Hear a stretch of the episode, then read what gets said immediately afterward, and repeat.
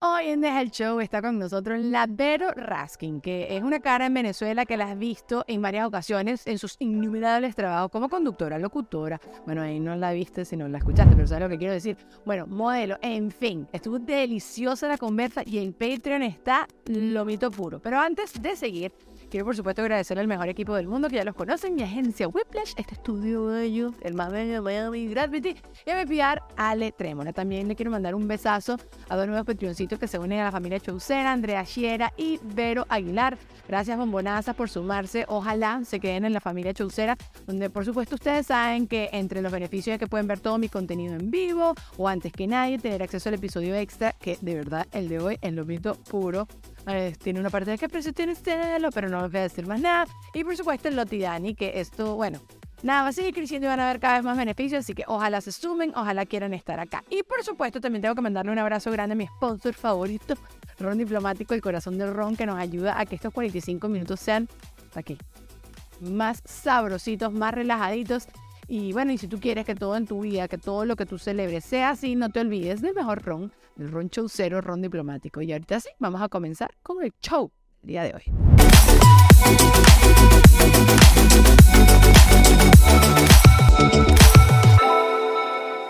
Mira, Raskin, bueno, estábamos hablando antes de justo de que llegaras del tema de aquí de los chamos, tú eres de todos nosotros la única que es mamá, el tema de los chamos, de cómo aquí en este país los chamos se desapegan cuando son más grandes como de los papás. En cambio yo tenía, no sé, 25 años y me mudé de Venezuela para acá y yo, ¡ah! llorando por las esquinas, así horrible. Y yo veo que aquí los chamos son mucho más desapegados. Estábamos tratando de entender un poquito por qué esto. Y entonces como que, bueno, puede ser que como la universidad la estudias en otro sitio y el trabajo y tu entorno, tus amigos no van a ver a sus papás en Navidad o qué sé yo. ¿Esto es algo que tú has hablado en tu casa Pero o has visto? por supuesto, mi Dani. Es más, mi vida está basada en eso y te voy a explicar. Yo estudié aquí en los Estados Unidos. Entonces ya Ay, el yo no sistema... sabía eso, Raskin. Sí, chama, yo me mudé aquí a los nueve años porque mi papá fue designado cónsul, que sé ya, en Los Ángeles. Estuve tres años en Los Ángeles, después cerraron ese consulado, me fui para Chicago. Tuve dos años en Chicago, o sea que cinco años de mi vida Tú eres esa gente que estuvo por todos lados de chiquita y lo no, esos dos nada. Ah, ok, o, sea, solo- oh. o sea, después vine, estuve en Nueva York y tal, pero no, Chicago y, y Los Ángeles fue desde los nueve años. Ok, ok. Este, de hecho, por eso es que yo aprendí a hablar inglés y tal, más bien tuve que reaprender el español.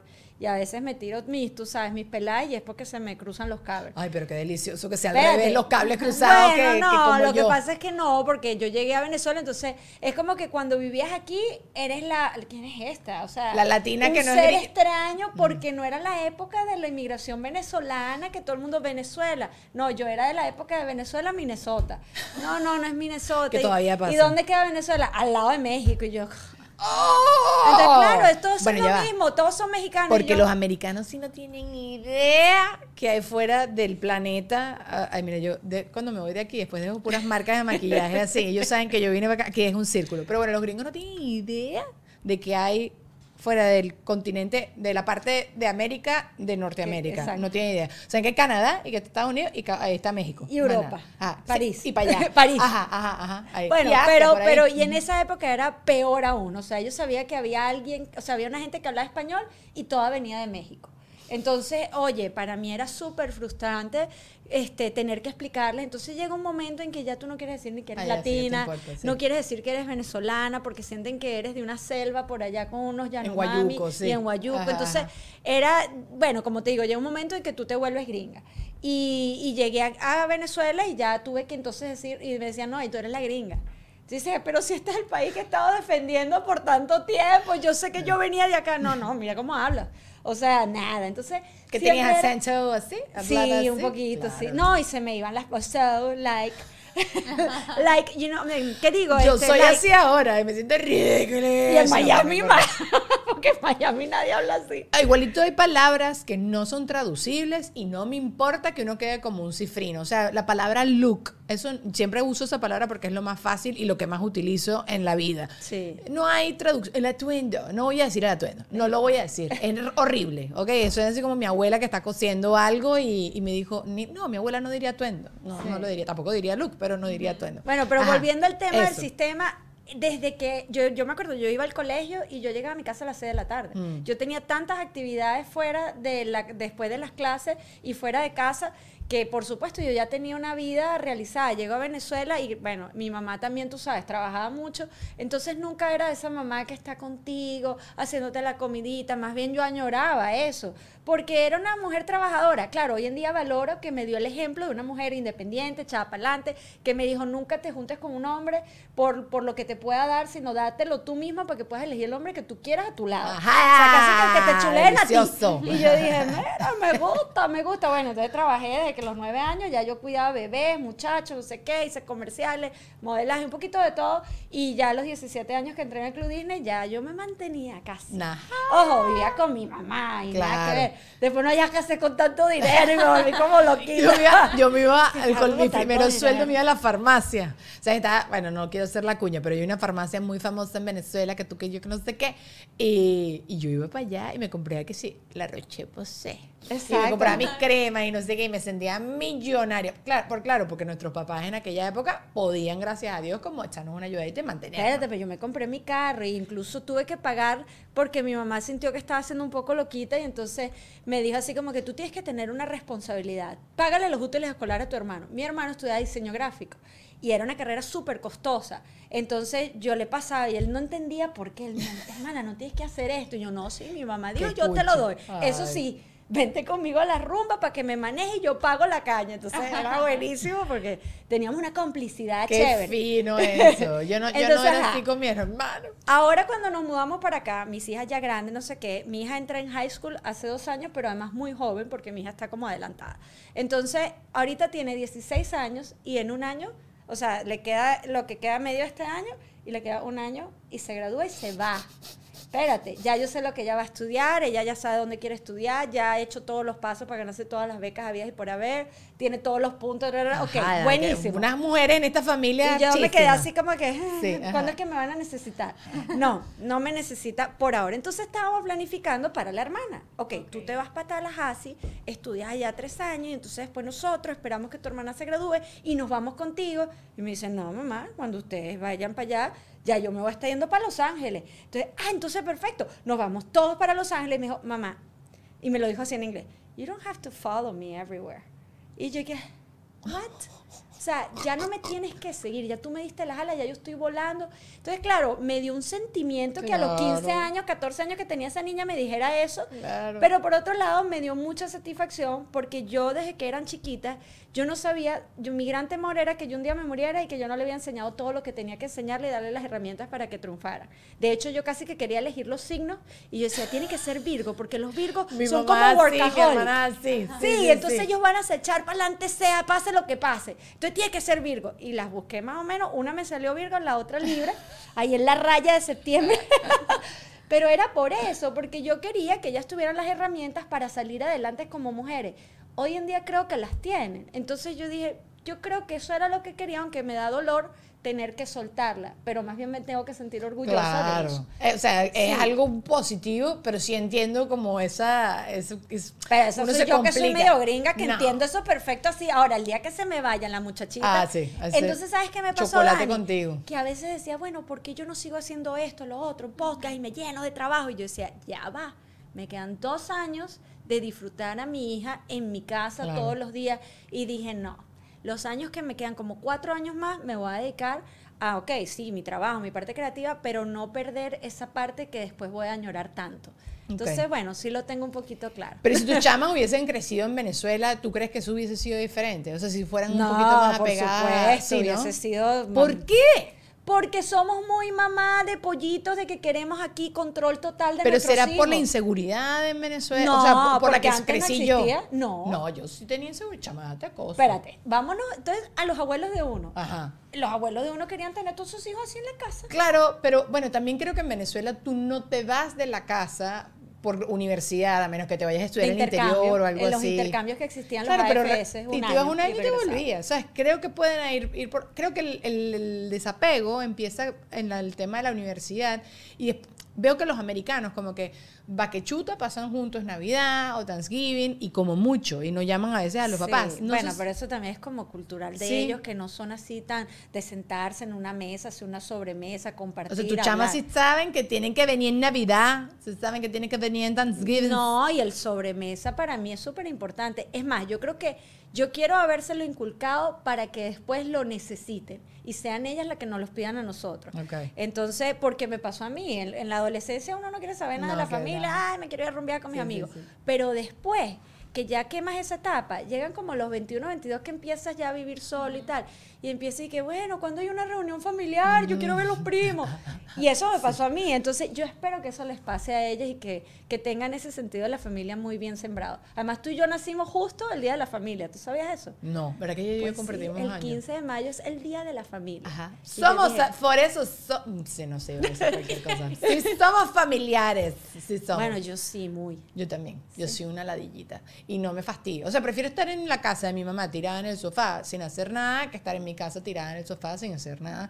Solo porque la tengo ahí dándome vueltas. No me tienes que hablar, no me tienes que hacer nada. Pero sí, sí me gusta mucho la, la, la familia. ¿Y eres de familias grandes? O sea, ¿tienes No. muchos primos? este- No, no. Ah, mi yo papá era hijo único. Entonces, Uf. pero mi papá sí tiene muchos primos segundos. Entonces, Ok. cuando yo era chiquita, yo iba para Italia y sí compartía con todos estos primos y así es que aprendí italiano. Porque Ah, quería pero jugar. estaban en Italia, o sea, no era del No día de día. vacaciones, no de vacaciones. Ajá. Tres meses intensivos de, mamá, me voy a agarrar la bicicleta en medio de mis primas. Y nos íbamos así en bicicleta. Yo estaba con gente que hablaba solo italiano. Que el italiano y el español es bastante parecido y fue fácil. Pero mi mamá nada más tiene dos hermanos y de cada hermano, o sea, yo en verdad primos de sangre tengo seis. Sí, No, no, soy- te- no soy- me preguntes a mí. ¿Cuántos tienes tú? Mi hermano, son- mi, mi mamá, por el lado de mi mamá son 12, o eran 12 porque hay muchos que han fallecido. Claro. Y por el lado de papá son 6. Cállate y esa los boca, primos chica. hermanos son súper cercanos. Entonces son como otros hermanos. Entonces eso es un gentío. O sea, una- un matrimonio en tu familia son 200 No. personas, familia cercana, así que no, no, matrimonio no, reunión íntima. Vamos a hacer una merienda, los más íntimos. Y es así como que 60. No, no es, lo Ay, pero eso es domingo. delicioso. Eso te lo juro. Yo tenía una amiga, una de mis mejores amigas de la universidad, María Elcira, que ella tenía, eh, tiene cinco hermanos. Y yo iba a esa casa y yo me sentaba sin nada más ver la dinámica familiar. Y todos se la llevaban bien y era muy delicioso, pero uno entraba, el otro salía, el otro veía la televisión, el otro traía a los hijos, no sé qué. Entonces, me gusta eso, me parece que es, Es como más, rico. es rico. Es como, Sí. es como una televisión, un reality show en vivo, así que estás viendo puras cosas así. No sé. Ahora no sé cómo hacían las abuelas de uno, de verdad, para darle comida a tanta gente y tener esa ropa limpia y no habían lavadora y secadora. Ay, no, no, no. Bueno, porque Yo no- puedo como pero, morir. también, pero también es que antes las mujeres no les interesaba o no podían trabajar como somos nosotras. O sea, nosotros tenemos creo que ahorita otras eh, otros intereses. ¿Qué dices? Bueno, yo Sí, tengo ¿no? dos abuelas que, que las dos trabajaban, ¿sabes? Sí. Una era costurera y hacía también. cosas como que después del almuerzo tú la veías cosiendo como Ajá. loca y en la noche. Bueno, ahorita todavía a mí no, no me pide. Dame algo para coser. Coño, no, no, tengo Pero qué roto. belleza, porque como dices tú, ¿en qué tiempo? Y la otra fue maestra, entonces en las mañanas tenía un kinder al lado de su casa, eso sí. Claro, y después las tardes. Sí, no sé, creo que es una cosa como que para ellas la familia era lo principal, ¿no? Lo, lo, lo, lo primordial. Y entonces, en torno a yo hacer mi agenda de familia, que es intocable, este, pero hoy en día creo que también tener- los niños mismos tienen más posibilidades. O sea, yo sé, por ejemplo, yo sé que mi mamá, mi mamá no tenía mil clases en las tardes. Yo Ah, no. hice natación. Mi mamá nos obligaba a hacer algo de idioma, que era casi siempre inglés, porque en Venezuela, juro, tienes que reforzar el inglés. eh, un deporte. Y a ella le gustaba una cosita de arte, una cosita. Entonces, yo hice arcilla, yo hice grés, yo hice ah, en el Sofía Inver el, el plan vacacional. O sea, hice todas esas cosas en Venezuela. Pero qué rico. Delicioso. Claro, y yo, no hice nada de eso. ¿Por porque qué? Porque Yo me dijiste que venía de la rutina no. de acá, Loki. Bueno, te estoy hablando que, miento, desde los 1 a los 9 años, este, no, yo parque. 4 de la tarde, Sí. ah, vamos todos para el parque, jugar en el árbol. O sea, yo no tuve esas actividades. Ojo, las añoraba. Y que métanme en algo. Entonces eran muchos varones. Y me metían que sí en las actividades de los varones. Entonces era natación. Pero era con tus primos. Con primos Claro. varones. Entonces que sí karate. Yo no quería que me cayeran a golpe. Yo quería un ballet, un jazz, porque esa época era jazz. Un jazz. Y me metieron un poquito, pero, pero después nos fuimos y No. sí, ya las agarré del mismo colegio. Pero no es que me llevaban, me traían. No, mi mamá sí no fue autobús escolar, que nosotros éramos tres, y mi mamá así como que buscaba, teníamos el, el- un club en Venezuela que eh, el deporte, la vaina que vas a hacer, lo haces ahí. Entonces nos lanzaba allá, y entonces era delicioso porque te sentías adulto, tú manejándote por el club y tal, y no sé qué, que el club Ítalo. Claro. Ajá, eso, eh, mi, mi, mi clase de natación, mis hermanos hacían waterpolo, pues Luca hizo fútbol, pero, o sea, era como un ambiente seguro, y era así como que, ay, ya, cánsense para que se duerman temprano, ¿sabes? La Y típica. para tenerlos distraídos. Eso. y era barato. Eh, o sea, Eso, el- dentro del club era, siempre era mucho más barato. ¿Tú hacías, te- también te pusieron en 300 mil Sí, yo actividades? Tenía full disciplina, pero estaba aquí escuchando como que pensando a qué se debe la diferencia que uno siente que Dani y yo no somos mamás y es como que no queremos que sean tan independientes del todo, o sea, es como quieran. Pero a lo mejor era por lo menos mi mamá tiene muchas historias así de las tardes como la pasaba con sus amigas montando Claro. que en una mata de mango tal, no sé qué, y eso no lo tuve porque estaba ocupada en las disciplinas. Sí. Entonces yo no sé si por tema generación nosotros percibimos el tiempo diferente, como más, ¿sabes? Más rápido y no vivimos el día como quizás nuestros tíos o nuestras mamás Bueno, que no sé. y las mi redes. generación Y las de verdad era de época de es jugar en el parque. era, era una generación que no tenía esas actividades tantas después de clases, sino realmente era jugar en el parque, montar patineta, era jugar metra. O sea, yo soy grande, acuérdate de eso. Entonces yo sí soy de una generación un poquito más avanzada que... Sí, no, sí, sí, no, O sea, me está diciendo edades, pero sí. Se ¿Qué? disfrutaba como no hacer nada. En cambio, hoy en día, si tú dices tu hijo no está Ajá. haciendo nada, es como, no, no, tienes que meterle en algo, tiene que hacer Bueno, algo. eso Sí. tal cual es como dices tú generacional. O sea, yo sí recuerdo mi papá y mi mamá les pica las nalgas si nos veía a nosotros sentados en el sofá sin hacer nada. O sea, como que basta que uno se siente, Daniel, yo me pasé un coleto. Cónchale, déjame en paz. O mi hermana. Lynn es una freaking lince toda la vida que anotaba hasta cuántas veces podía faltar a las clases. Al final del cuaderno tenía anotado cuánto había faltado. Casa. Ella tenía todo así medio. Mi papá le daba un infarto cada vez que mi hermana se quedaba durmiendo o cosas así. Decía, mi, mi hermana, papá, está todo bajo control. Y mi hermana salió bien en la universidad, todo bien. Pero como que, y creo que es la gente que viene de hijos de las de que pasaron la Segunda Guerra Mundial. Eso. Que tú tienes oportunidades, que yo Tienes nunca que siempre las soñé, Aprovechar, tienes que el aprovechar. tiempo y no Sí. desaprovechar todo lo En que cambio, ahorita hacer. somos la generación de también el crecimiento personal. No quiero intervenir en la vida. Yo, si soy de mi papá, quería que yo fuera abogada. No le hice caso de estúpida porque hubiese sido tremenda abogada. Me Pero ¿qué te pasa, Dani? Eres tremenda comunicadora social. Pero me hubiese encantado caerme a piña por todos lados. No. Yo soy justiciera. Entonces, "Ay, ¿quién cree que estaba? Pero bueno, nada, como que mi papá me insistió, ¿sabes? Hoy en día creo que los papás están más con el tema este de ser padres de forma consciente y respetar los procesos de los hijos. Y entonces tú dices, mira, ¿no considerarías estudiar Derecho? No. Ah, bueno, no lo Porque hubo más. esa generación Claro. intermedio que impusieron muchas cosas Eso. y saturaron a los chamos Bueno. y los chamos no estaban felices. Entonces, yo creo que hemos ido aprendiendo y es eso, es un ensayo y error para muchas generaciones. Hay que agarrar lo bueno de las otras generaciones y desechar lo que no ha funcionado Totalmente. con nuestros hijos. Y sí creo que, que hay que escucharlos más, también hay que establecer ciertas eh, distancias y disciplinas Sí. y leyes, porque a veces tan permisivo es como que ya llegan Ah, no. y le pegan a los papás. No, la gente que dice que, que no digo no. ¿Eh, ¿Qué? No. Ay, si te vas a cruzar la calle. Franco el otro día en Halloween, mi sobrino tiene tres años, estábamos así, estábamos en su calle pidiendo, estaba trick or treating, va a casa del vecino, quiero tumbar los chumbas, así le dice a los a las calaveras, ¿no? Y de repente el chamo sale corriendo a su casa, que es ahí mismo, y están los carros pasando. ¡Ah! Cristina y yo, ¡ah! ¡Ah! Entonces Cristina se agacha y que Franco tenía que ir a hacer número dos. Eh, O sea, tenía una emergencia Claro, real. Claro, claro, claro. Pero, conchole, ¿sabes? Pero tú le gritas no. O sea, no Sí. eh, disculpa, eh, muchacho. No, mira, vale. O sea, claro. Claro, es el momento. Oye, no, pero. pero pe- sí, los límites son importantísimos y muy en esta generación. Pero lo que tú estás diciendo de las múltiples actividades en la tarde, siempre yo me pongo a pensar, estos días lo estaba hablando con Juan Ernesto, de quiénes son las personas, por ejemplo en Harvard, ¿te acuerdas? En estos días estábamos hablando aquí en Harvard que en Harvard no dejan entrar a tantos asiáticos porque, o sea, era, hicieron como un análisis de cua- qué posibilidades tenías tú de entrar, si eras de cierta este, procedencia para entrar tú a, o inclusive raza, ¿no? Para tú entrar en Harvard si tienes las calificaciones eh, correctas, ¿no? Eh, y entonces a los asiáticos, básicamente es que sí, el menos de 1%. ¿Y es por qué? Porque no les interesa tener tantos asiáticos, porque los asiáticos siempre quedan, son todos demasiado inteligentes y son, no, no, no, estoy generalizando, pero Claro. son muy inteligentes y son gente muy preparada. Y eso sí, los tienen en actividades de las 7 de la mañana hasta las 9 de la noche y mucha disciplina y y, mucha disciplina. respeto. Entonces tú me dices eso de que es mejor. Mira, yo, yo sí recuerdo cuando Que yo era sean chiquita, felices, Dani, que la gente sea feliz. Pero ¿cómo sabes que, que está siendo feliz? Pero yo creo que cada personalidad, hay, hay personalidades que son como cuadraditas, ¿sabes? yo, yo me acuerdo que a mi hija, la, la grande, ella es así, ella le gustaba saber su rutina, su cosa, ella todavía eh, tiene como que esos comportamientos que le gusta todo en su lugar, menos el cuarto. Pero todo lo demás es como Todos estructuradito. somos así, no me juzgues la Bueno, muchacha. ajá. yo no, yo también era desordenada en el cuarto.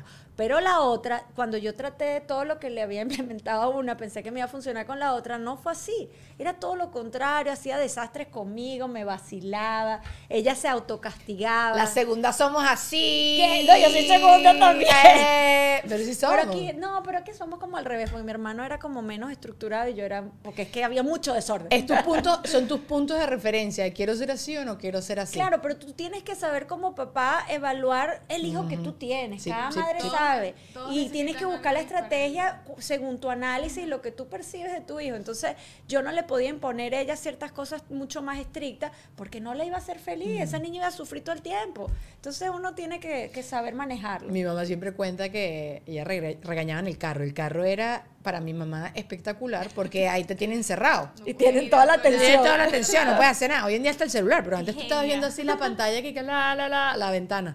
Y mi mamá entonces hacía un regaño di- eh, con dirección hacia mi hermana, ¿no? De uno, que sacar 15 en el colegio, eso es una vergüenza, que no sé qué y yo. Y te miraba.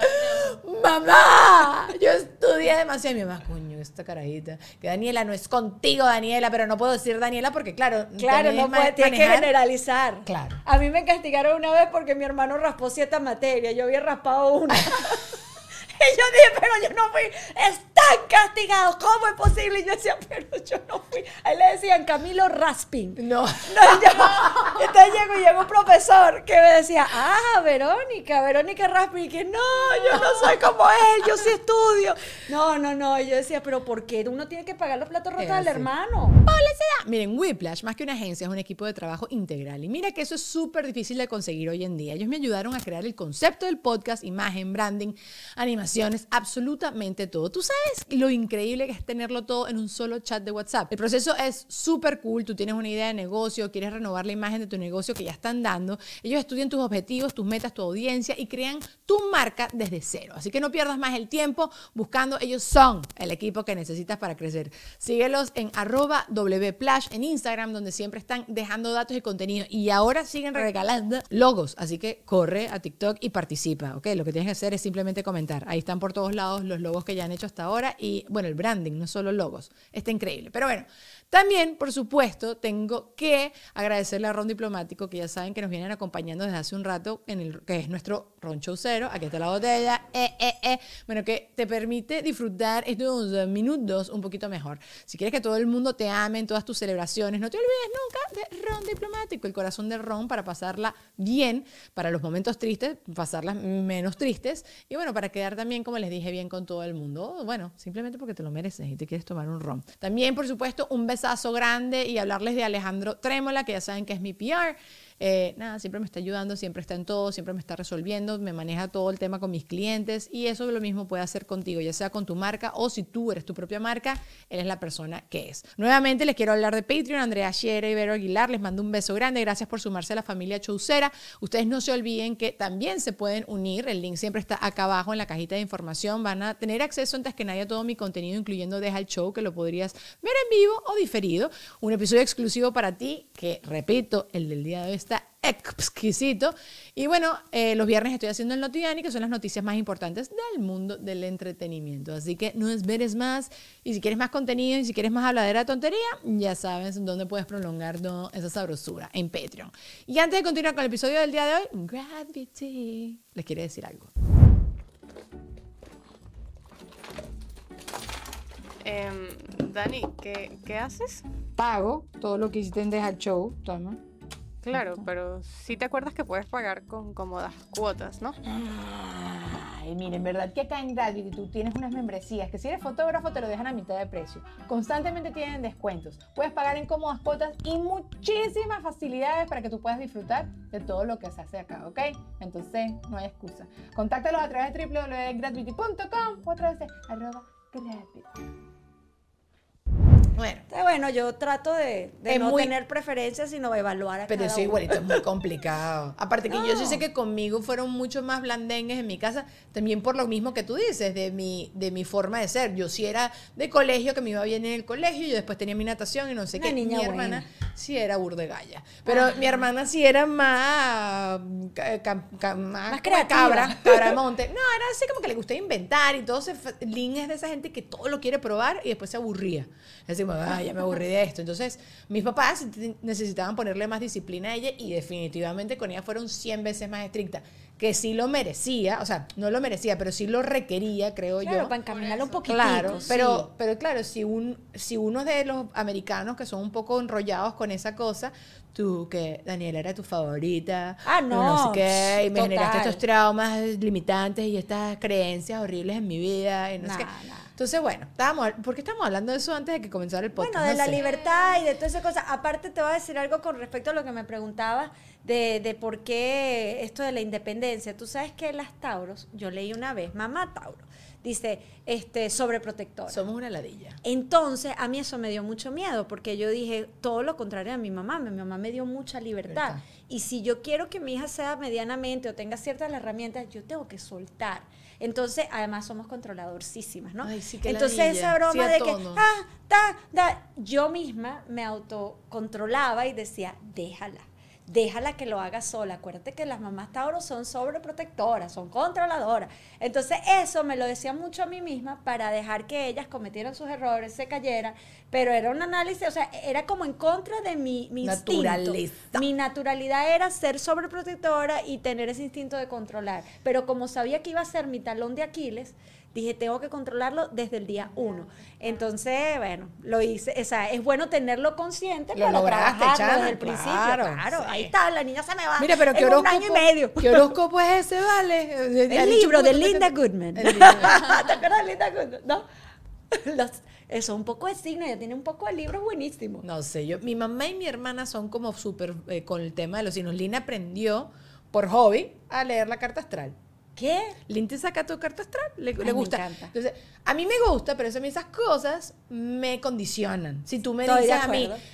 ¿qué, te han dicho? ¿Qué, qué es lo que más dicen de los tauros? Que somos tercos, pero te lo voy a decir. Yo sí lo soy. Tu virtud, no, tu virtud puede ser tu peor enemigo. Fíjate, la terquedad es el punto negativo, pero somos muy perseverantes Sí soy. y esa es la parte positiva. O sea, Sí que es el mismo atributo, solo viéndolo desde un punto negativo y un punto positivo. Claro, eso pero pasa con todos los signos. ¿Qué pasa si yo, de verdad, cuando nací, no me hubiesen dicho nunca que los tauros son eh, testarudos o perseverantes? no lo tuvieses concientizado y no dudaras a veces como que ya va, estoy siendo terca, porque además uno se lo cuestiona todo el tiempo. Estoy siendo terca, tiempo. terca, pero a veces hay que ser terco. Miren este cuento. Ajá, miren a este ver, cuento. a ver, ¿cuándo has sido terco? Porque yo estoy en mi, en mi momento de crecimiento personal, que estoy luchando contra el ego, ¿no? Entonces, yo creo que te medio conté el otro día de esto. Hay un tipo con el que me estoy intercambiando emails y otra vez me mandó un email condescendiente. Coño, chama, y dices que me encabrona horrible porque entonces yo digo, ¿por qué te molesta, no? Trato de entender la raíz de por qué me pica tanto que un tarado me esté tratando así, porque el tarado es él, ya, ya está, y eso ya está establecido. Entonces yo cuando te- de- me estaba pensando, cuando termine de yo trabajar con este hombre, lo voy a llamar, le voy a hacer sus cuatro baños. Entonces después digo, no, Daniela, porque ese es tu ego. Yo digo, pero ¿por qué es mi ego mandarlo a la mierda? Toda una conversación interna. Eh, sí, porque claro, estoy tratando de crecer. Pero es alguien, es alguien con, o sea, con el que trabaja o una persona que conoce. No, no es constante, es alguien que ahorita estoy haciendo, estoy comprando una broma y entonces necesito a esta persona en Ok, mi vida y me pide a cada rato cosas y cuando me pide las cosas yo le mando lo que él me está pidiendo. Y te insulta. Me- mira esto, me dice cuño, ¿no? Que ne- yo no sabía que existía esa palabra, cuño. Cuño.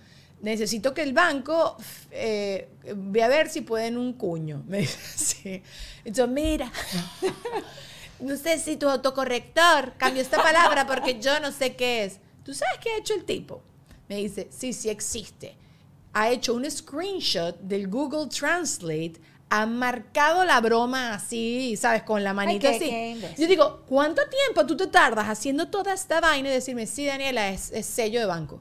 O sello de banco, cuño, dos puntos, sello de banco. Ya está. No, me hizo así. Entonces, Claro, rollo. porque sentiste como que si te dijo bruta. Total. Y bueno, no, pero uno, bueno, no, ¿y uno ¿cómo está no- haciendo yo que carrizo esa palabra? No, de yo cuño. tampoco eh, sabía. Ah, quería decir coño. ¿Sabes? No, no. O sea, es lo primero que me vino bien en la cabeza. Pero, ¿sabes? Es lo mismo de ser testaruda, lo que tú hagas decir, de cómo uno se revalúa todo el tiempo las cosas. Y, y mi hermana siempre me dice. No, chama, uno tiene que vivir, andarte revaluando todas las cosas, quédate quieta. Pero yo con el tema de ser testaruda, cuando estoy discutiendo, ¡ay! Sí, bueno, no, no, no voy a hablar del tema. ¿Por no- con esta cara buena, nadie te va a No, creer mi que tú esposo dice que lo peor que le puede tocar es discutir conmigo, porque él dice, ella si no la gana, la empata, o sea, eso es típico. Pero es que a mí me tienes que convencer, pero además me salió una hija tan inteligente que me gana muchas discusiones. ¿Sí? Y Santiago dice, ajá, de tu propia medicina. Y yo le digo, no, porque ella, ella tiene, usa la lógica y ella me convence. O sea, el Tauro no es que es terco, sino que él de verdad tiene una posición y entonces hasta que tú no lo logras convencer con razón, o sea, con razones fijas y tal, el, el- o sea, uno no cambia de opinión, pues. Entonces ella lo hace. Ay, me parece delicioso cuando googleas algo y le callas la boca a alguien. Uf, me lo disfruto. Y yo eso sí lo hago con frecuencia. Yo, ¿qué, es lo que estabas diciendo? Perdón. Aunque últimamente, Dani, te va a confesar, me está medio. No, me está patinando el coco horrible. ¿Por qué? Puedo jurar cosas así que no, tal cosa. Es más, veníamos del aeropuerto de México, mi hija y yo, y jurábamos las dos, pero claro, en este caso la tenía a favor. No, nos estacionamos en el 12, 12. Yo le tomé la foto, pero no, mamá, 12, 12, 12. Y era 21. Vamos caminando a 12, nada, no aparecía. Yo, nada, déjame buscar la foto y decía 1F. Y, yo- y además Claro otro no. color, además habíamos visto 12 en azul y el 1F era rosado. Y yo decía, Salma, pero esto dice 1F. No, mamá, es 12, sí, yo también digo, no. pero bueno, no encontramos, vamos allá al 1F para ver. Por si acaso. Ay, Salma, estamos locas porque ahí está el carro. Y yo decía, Bueno, wow, las pero- dos locas tercas, pero te lo juro, yo veía el 12 perfecto, entonces por eso digo que a veces me patino el No, coco, ya, ya trato de no terquear, al menos que tenga la prueba así como la foto, Ajá, la porque, evidencia. ay, no, No, yo ahorita últimamente sí- no, sé. no, yo últimamente lo que sí es que me quedo callada. Digo, ah, esta persona está equivocada, pero no tengo ganas. O sea, como Sí, estoy muy cansada. ya no tengo, sí, ya no tengo Qué ganas. fastidio. No, no, que es problema. O sea, es, es eso de que te estaba diciendo, ese es el camino de cada quien respetando el, tu, tu aprendizaje. Ay, de- ve, al do- ve al 12 100 veces y suerte ahí diciendo que te habían robado el carro y después vas a descubrir que estaba en él, ¿sabes? O sea, ya me quedo callada. No, pero hay ya. cosas que, o sea, en este viaje, de verdad, hay cosas que me sacan de mis casillas. Mi hija me lo discute, "Mami, pero no discutas, déjalo. Y yo, pero es que. Y o eso sea, empeora, no discutas. Y que Uy, No, sí, mamá, Porque te pero- digan, ah, no, no, peor. no te- no te molestes. No te ¿Por qué te enganches. Ella me dice, no te enganches, déjalos. Y yo que, no puedo. Creo o un sea, tema de injusticias. bueno, Yo es que en este caso así. fue así, habían dos letreros, uno decía los del grupo 1, los del grupo 2, yo era grupo 3, y decía un cartel en el medio del 2 al 5 sin maleta y los de carry on este lado. Yo dije, ah, yo voy aquí, entran los unos, yo me voy detrás de los unos, el señor me dice, este no es su grupo, y yo le digo, pero ahí dice, ah, no, es que ese cartel no es de la línea aérea. Y yo le digo, ¿y dónde va el grupo 3? Ya va, ese viene después, y yo, entonces dice, porque es que tiene que decir el- la línea aérea chiquitica, ¿no? Entonces un señor atrás me ha empezado a formar un lío.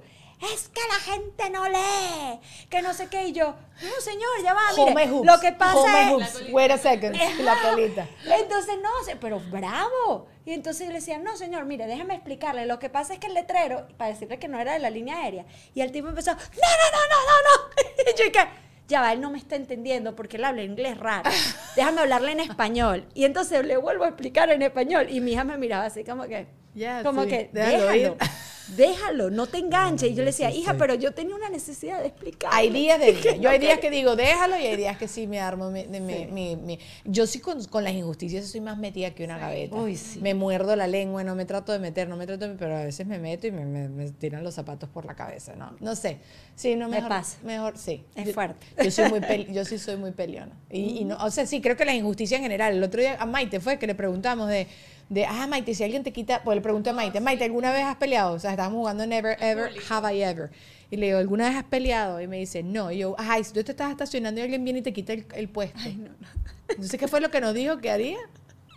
creo que no, ella dijo como que no, no me Dijo, no le importa, que, te- que el universo se encargue. Dijo una cosa así. ¿qué?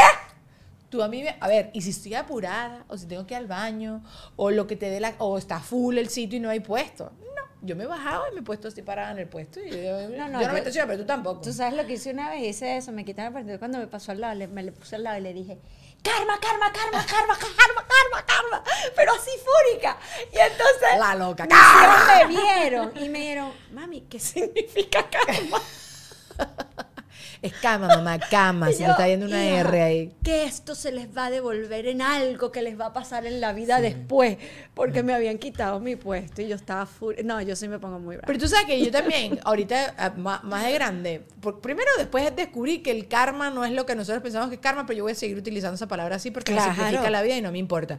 Pero segundo es, la gente no se da cuenta cuando sin querer tú estás pagando algo. ¿Sabes? Que tú, Total. e Inclusive cuando tú tienes un defecto, que es lo que te molesta casi siempre de las otras personas, por ejemplo, a mí me fastidia la gente que habla mucho.